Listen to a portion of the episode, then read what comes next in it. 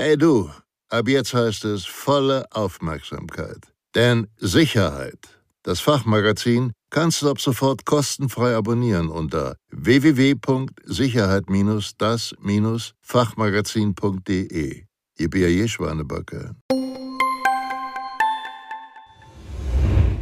Hallo, in diesem Video erfahren Sie, welche Vorteile ein Notfall- und Krisenmanagement bietet und mit welchen Schritten Sie ein solches System in Ihrem Unternehmen einführen können. Los geht's!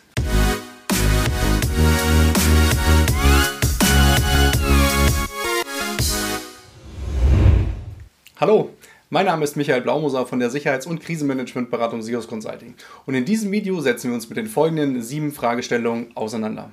Was sind die wesentlichen Ziele eines Notfall- und Krisenmanagements? Welchen konkreten Mehrwert bietet ein solches Managementsystem? Worin genau könnte die Motivation liegen, ein Notfall- und Krisenmanagement aufzubauen? Welche Unterstützungsmöglichkeiten und Hilfestellungen gibt es für den Aufbau eines solchen Systems? Wie sieht der klassische Aufbau eines Notfall- und Krisenmanagementsystems aus? Was gibt es bei der Einführung zu beachten? Und zu guter Letzt, welche relevanten Punkte sollten beim Betrieb eines solchen Systems beachtet werden? Beginnen wir mit dem Thema Zielsetzung und der Frage, was sind die wesentlichen Ziele eines Notfall- und Krisenmanagements? Die wesentlichste Zielsetzung eines Notfall- und Krisenmanagements ist die Sicherstellung der unternehmerischen bzw. betrieblichen Handlungsfähigkeit bei schwierigen bzw. sehr selten eintretenden Ereignisfällen. Und die Ereignisfälle und deren Auswirkungen auf das Unternehmen bzw. den Betrieb sind von Unternehmen zu Unternehmen unterschiedlich.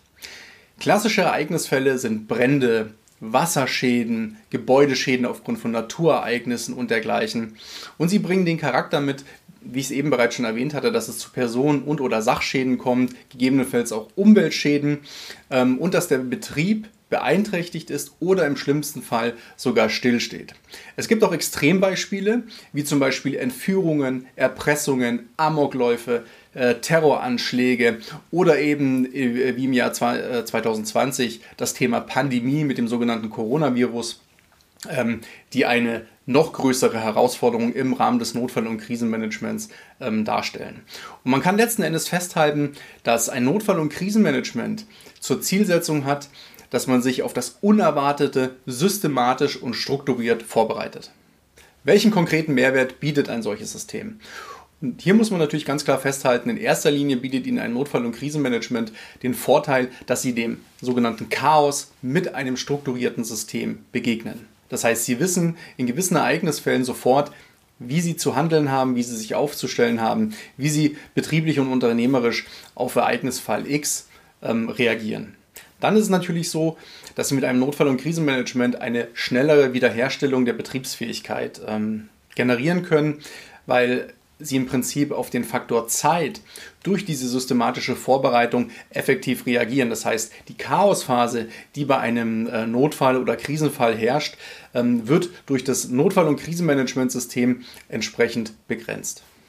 Ein weiterer Mehrwert eines solchen Systems ist ganz klar die Erfüllung der gesetzlich verankerten Fürsorge und Sorgfaltspflichten gegenüber Mitarbeitern und Dritten. Sie verdeutlichen damit letzten Endes ähm, ihr unternehmerisches Verantwortungsbewusstsein, denn sie setzen sich ja explizit mit potenziellen Gefahren und Risiken auseinander und schaffen Strukturen, ähm, dahingehend, dass sie auf solche Ereignisfälle, die mit Personen, Sach- und oder Umweltschäden einhergehen, strukturiert ähm, vorgehen und diese auch entsprechend behandeln. Das heißt, wenn es zu einem Ereignisfall X kommt, ähm, stehen sie auf einmal nicht vor einer Wand und wissen nicht, was zu tun ist, sondern sie haben sich im Vorfeld schon mit äh, potenziellen Gefahren und Risiken auseinandergesetzt und wissen letzten Endes, wie sie in einem gewissen Fall ähm, auf Ereignisfälle reagieren. Worin genau könnte die Motivation liegen, ein Notfall- und Krisenmanagement aufzubauen? Und hier müssen wir zwischen zwei Faktoren unterscheiden. Es gibt einmal die externe Motivation und die interne Motivation. Bei der externen Motivation ist es so, dass es immer sein kann, dass Sie aufgrund rechtlicher oder gesetzlicher Bestimmungen dazu verpflichtet sind, ein Notfall- und Krisenmanagementsystem vorzuhalten oder es eben versicherungsseitige Vorgaben gibt, dass Ihr Versicherungsträger sagt, ähm, wir können euch nur ähm, versichern, wenn ihr euch auf Not- und Krisenfälle entsprechend strukturiert vorbereitet. Oder was auch häufig in der Praxis vorkommt, dass ähm, Kunden und Geschäftspartner sagen, wir können nur miteinander ähm, kooperieren bzw. ein Geschäft miteinander eingehen, ähm, wenn alle Parteien auf Ereignisfälle ähm, strukturiert vorbereitet sind und ein Notfall- und Krisenmanagementsystem ähm, vorhalten. Bei der internen Motivation ist es letzten Endes so, dass davon immer Unternehmen betroffen sind, die ein angemessenes Risiko- und Sicherheitsbewusstsein haben. Das heißt, ähm, in der Theorie müssen sie aufgrund der ähm, ähm, rechtlichen, versicherungsseitigen oder vertraglichen Verpflichtungen ein solches System nicht vorhalten. Das heißt, es gibt keinen Grund dafür. Aber aufgrund des angemessenen Risiko- und Sicherheitsbewusstseins des Unternehmens oder der Geschäftsführung oder des Vorstandes sagt man einfach, wir möchten auf gewisse Ereignisfälle vorbereitet sein und aus diesem Grund, aus dieser internen Motivation heraus, möchten wir so ein System ähm, aufbauen. Welche Unterstützungsmöglichkeiten und Hilfestellungen gibt es für den Aufbau eines solchen Systems? Und hier ist es natürlich ganz klar so, dass wir wieder zwischen extern und intern unterscheiden müssen. Sie können sich jederzeit an qualifizierte Beratungsunternehmen ähm, wenden, wie beispielsweise an uns von der Firma Sios Consulting. Wir sind ja spezialisiert auf die Sicherheits- und Krisenmanagementberatung.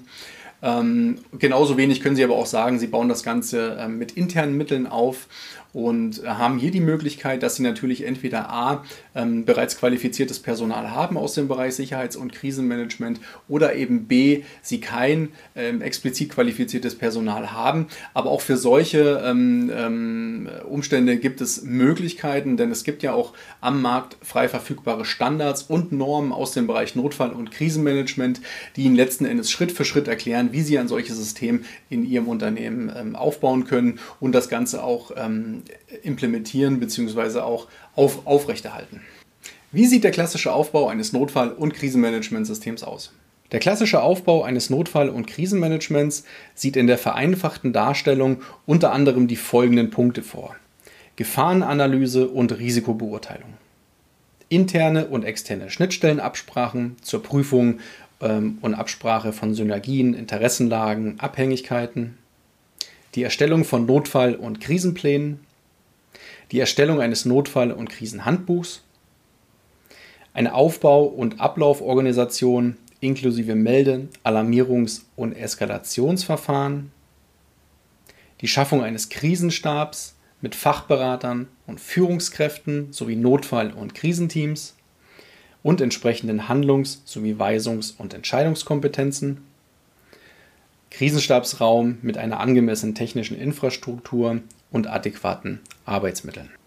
Wenn Sie weitere Informationen bzw. Beispiele für den Aufbau eines Notfall- und Krisenmanagementsystems suchen, dann werfen Sie doch einen kurzen Blick in die Videobeschreibung. Da haben wir Ihnen die Standards und Normen aus dem Bereich Notfall- und Krisenmanagement ähm, nochmal entsprechend hinterlegt. Was gibt es bei der Einführung zu beachten? Und hier ist es natürlich ganz klar so, dass Sie neben dem Notfall- und Krisenhandbuch ähm, natürlich auch zielgruppenspezifische Schulung durchführen sollten. Das bedeutet, die Funktionsträger, die Sie im Notfall- und Krisenmanagement definiert haben, wie beispielsweise den Krisenstab, die Fachberater, die Notfall- und Krisenteams, die müssen natürlich auch mit den Bestandteilen des Notfall- und Krisenhandbuchs geschult werden. Im nächsten Schritt ist es natürlich relevant, dass Sie das Ganze auch in der Praxis üben, denn die reine theoretische Ausgangslage in Form des Handbuchs oder theoretischen ähm, ähm, vermittelten Inhalten im Rahmen von Schulungen ähm, Dadurch können Sie die, die Praxistauglichkeit eines solchen Systems natürlich noch nicht final überprüfen.